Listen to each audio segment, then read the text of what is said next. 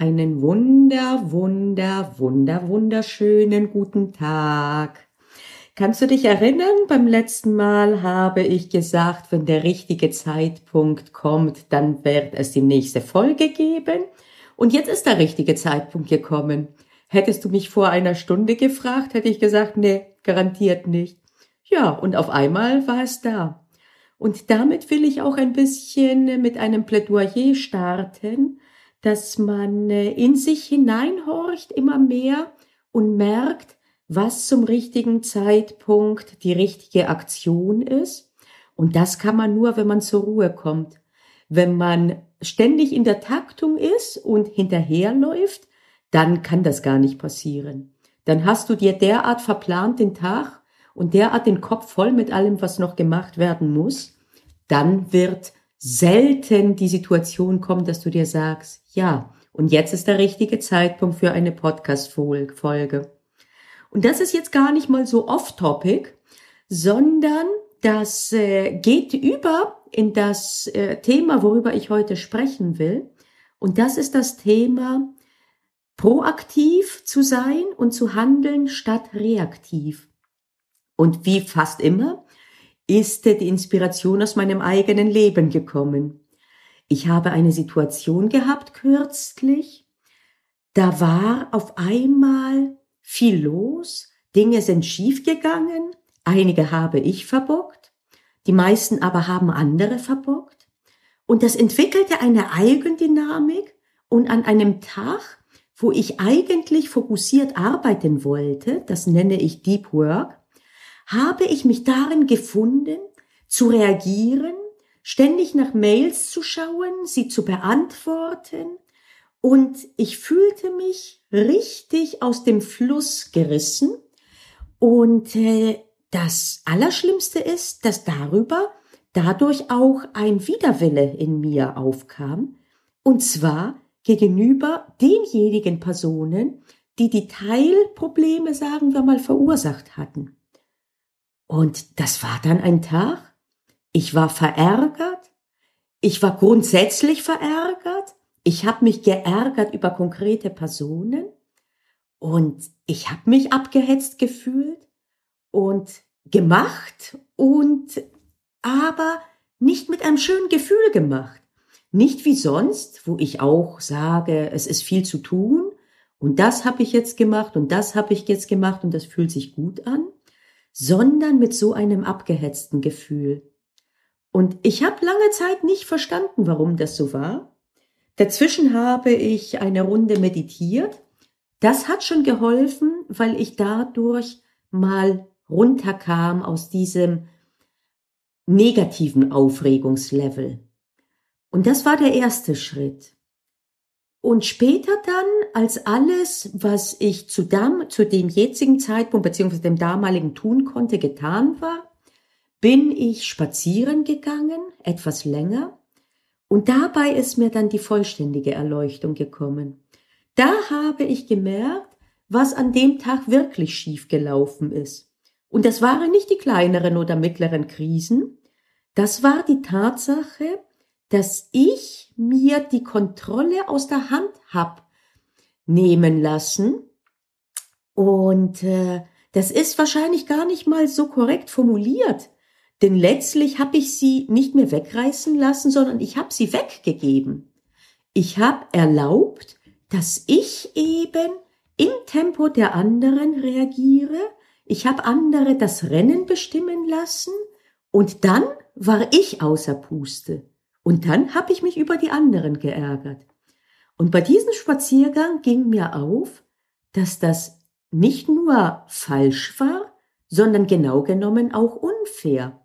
Warum soll ich mich über andere ärgern, nur weil ich sozusagen es zugelassen habe, dass deren Teilprobleme auch zu meinen werden und insbesondere so zu meinen, dass sie eben meinen Tag richtig gestört haben. Es wäre an mir gewesen, es so zu machen, wie ich es sonst eigentlich immer mache, zu sagen, okay, ist es etwas, wo ich unbedingt reagieren muss?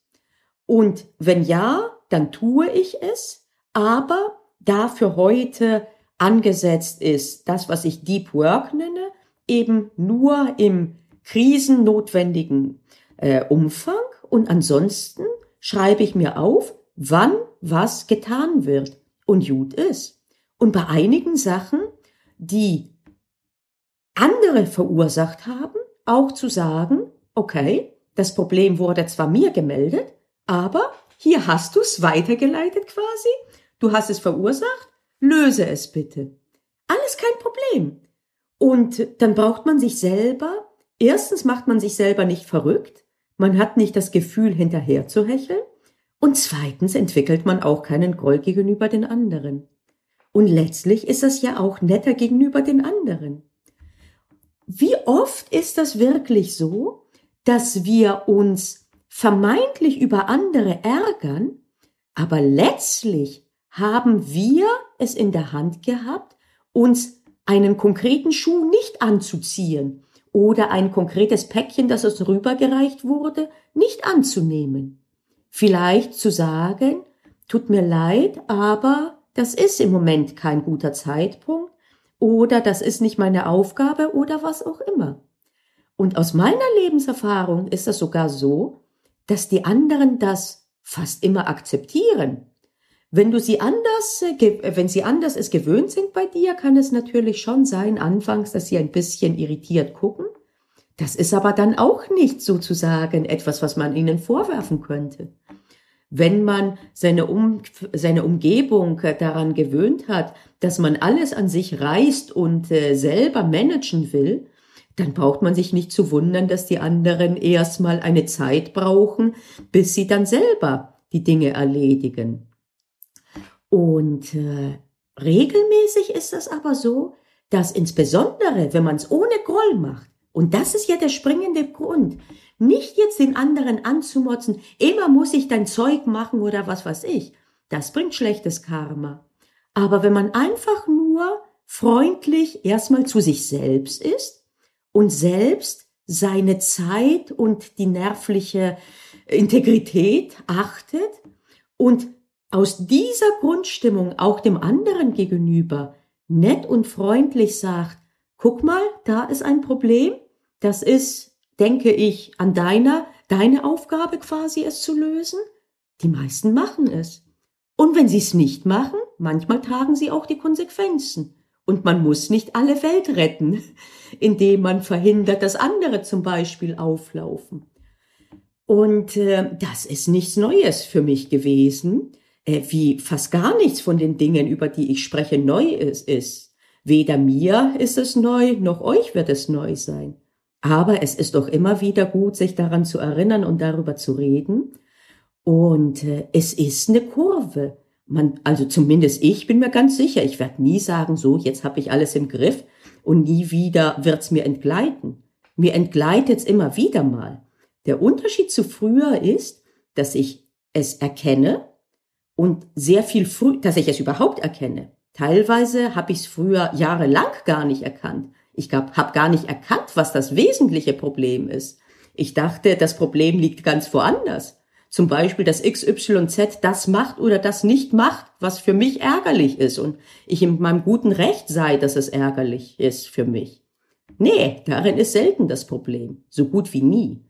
Ich bin verantwortlich für mich, für meine Zeit, für meine Gefühle, für meine Entscheidungen und wenn ich das ebenfalls nicht aus einer reaktiven, trotzigen Haltung mache, sondern aus einer proaktiven, in der ich mich, meine Zeit und alle meine Ressourcen achte, genauso, mindestens genauso stark, wie ich die Zeit und die Ressourcen und das Seelenheil der anderen achte.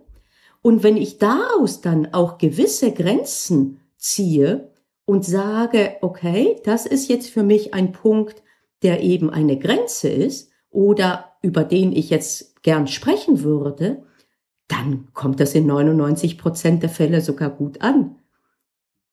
Tatsache ist, dass man sogar nicht nur die anderen nicht verärgert, sondern oft auch in deren Achtung steigt. Und abgesehen davon ist man selber ruhiger, entspannter und hat deswegen auch mehr Ressourcen, für die anderen wiederum etwas zu tun, aber nicht, weil sie einen treiben, sondern weil man selbst entscheidet, freiwillig und aus vollem Herzen jetzt etwas für jemanden zu tun. Das, was ich vorhin gesagt habe, das könnte sonst ein bisschen missverstanden werden als Plädoyer, nur seinen eigenen Kram zu tun. Nee, so sehe ich das nicht. Und das entspricht auch nicht meiner Persönlichkeit. Ich helfe und ich helfe gern.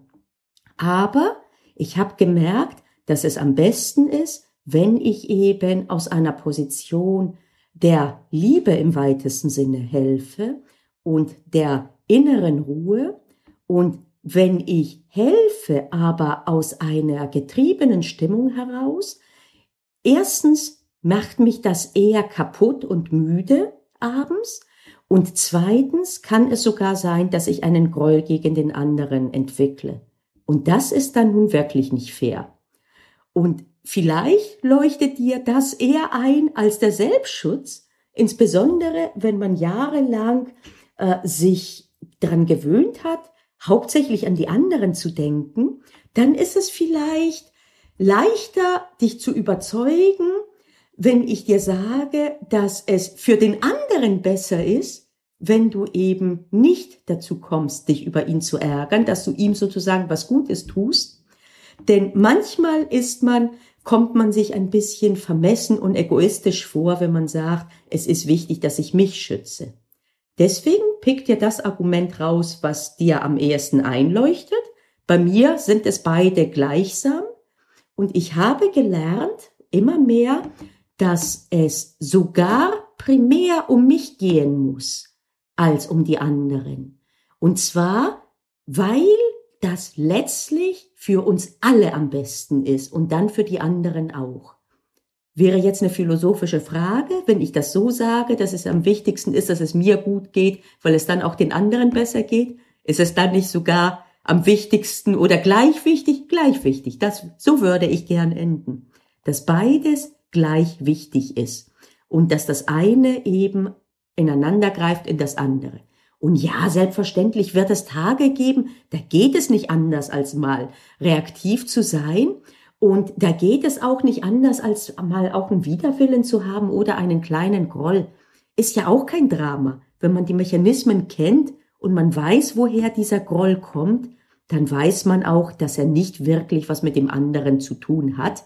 Und dann wird er auch leichter und schneller verfliegen. Und es wird nicht aus der, wie heißt das, aus der Mücke ein Elefant oder aus der Maus, aus der Mücke, glaube ich, ein Elefant. Wie auch immer. Gut, das ist das, was ich jetzt heute mit euch teilen wollte. Und es bleibt dabei. Wir hören uns und äh, nee, sehen. Ja gut, ich habe es ja auch auf YouTube mit Coverbild. Aber primär hören wir uns dann wieder. Wann genau?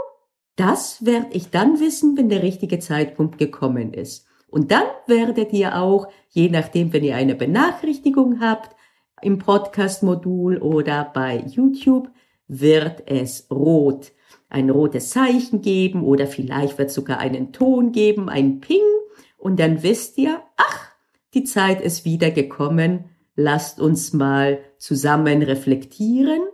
Ich bin zwar auf der anderen Seite des Mikros, aber von meinem Gefühl her und von meinem Wunschdenken ist das schon so, dass wir letztlich gemeinsam denken über Dinge. Und äh, wenn das viele machen und wenn wir das oft machen, dann denke ich, werden wir uns alle immer ein bisschen weiterentwickeln. Äh, und das ist doch eine gute Nachricht. In diesem Sinne wünsche ich euch was. Bis zum nächsten Mal. Eure Panayota Lakis.